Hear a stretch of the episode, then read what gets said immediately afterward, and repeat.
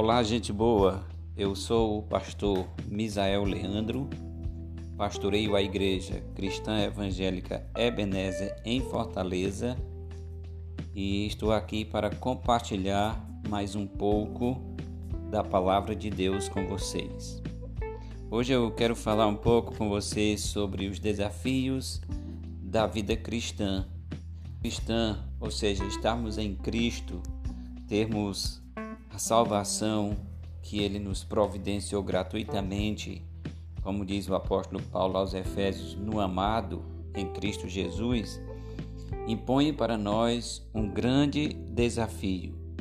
Impõe para nós o desafio de confirmarmos o fato de estarmos em Cristo. E em nós não há uma capacidade, quando eu digo em nós, os humanos, por si só, não tem uma capacidade de crescimento, não tem uma capacidade de confirmar a sua vocação, o seu chamado, o fato de ter sido eleito em Cristo Jesus. Mas nós somos chamados a isso. Nós somos convidados pelo apóstolo Pedro na segunda carta a trabalharmos e a trabalharmos arduamente para mostrarmos o fato de que nós fomos chamados e eleitos por Deus.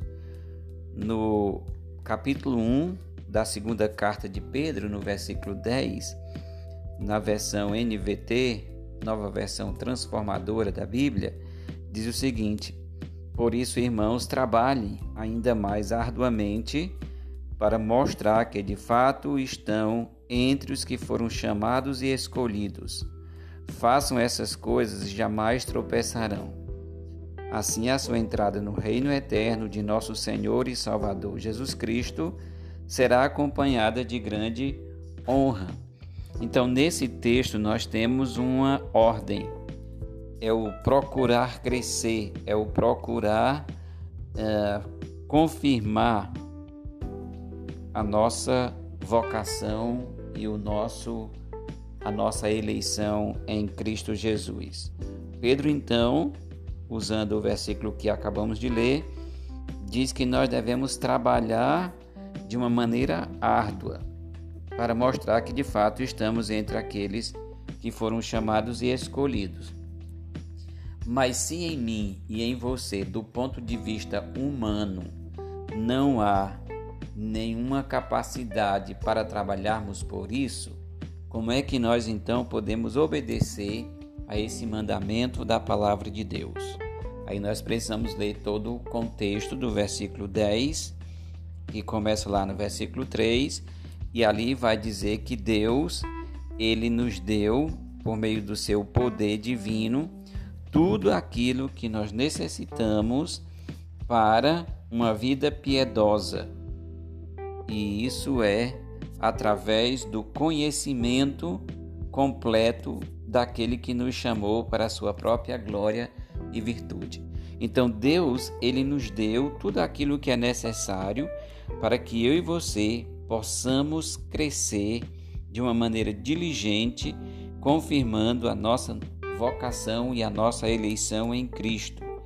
E ele diz que isso tem nos dado, ou tem sido nos dado, pelas promessas grandes e muito preciosas que ele nos deu, através das quais nós nos tornamos coparticipantes da natureza divina. E essa expressão ela é importantíssima para mim e para você aqui. Coparticipantes da natureza divina. Ou seja, uma vez que nós estamos em Cristo, uma vez que o Espírito Santo de Deus habita em nós, nós participamos agora da natureza divina, ou seja, a natureza divina está dentro de mim e está dentro de você. Nós temos o privilégio de sermos habitados pelo Espírito Santo.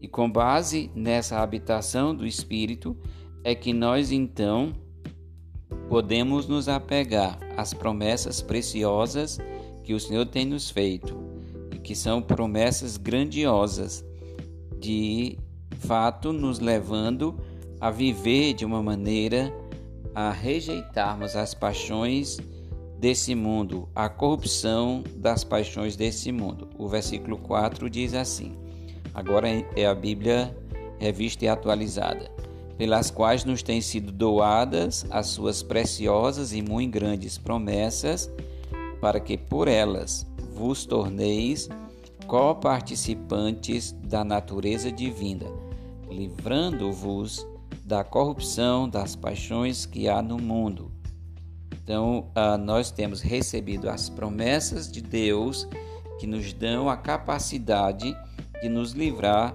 da corrupção que há no mundo. Ele chega no versículo 5 dizendo: Por isso mesmo, vós reunindo toda a vossa diligência, associai com a fé a virtude, com a virtude o conhecimento, e com o conhecimento o domínio próprio, com o domínio próprio a perseverança, e com a perseverança a piedade com a piedade a fraternidade e com a fraternidade o amor. Porque essas coisas existindo em vós e em vós aumentando, fazem com que não sejais nem inativos e nem infrutuosos no pleno conhecimento de nosso Senhor Jesus Cristo. Olha que coisa maravilhosa! O fato de sermos co-participantes da natureza divina coloca dentro de nós as virtudes a fé, o conhecimento, o domínio próprio, a perseverança, a piedade, a fraternidade, o amor. Existem dentro de nós. Essas coisas não estão adjacentes à nossa vida.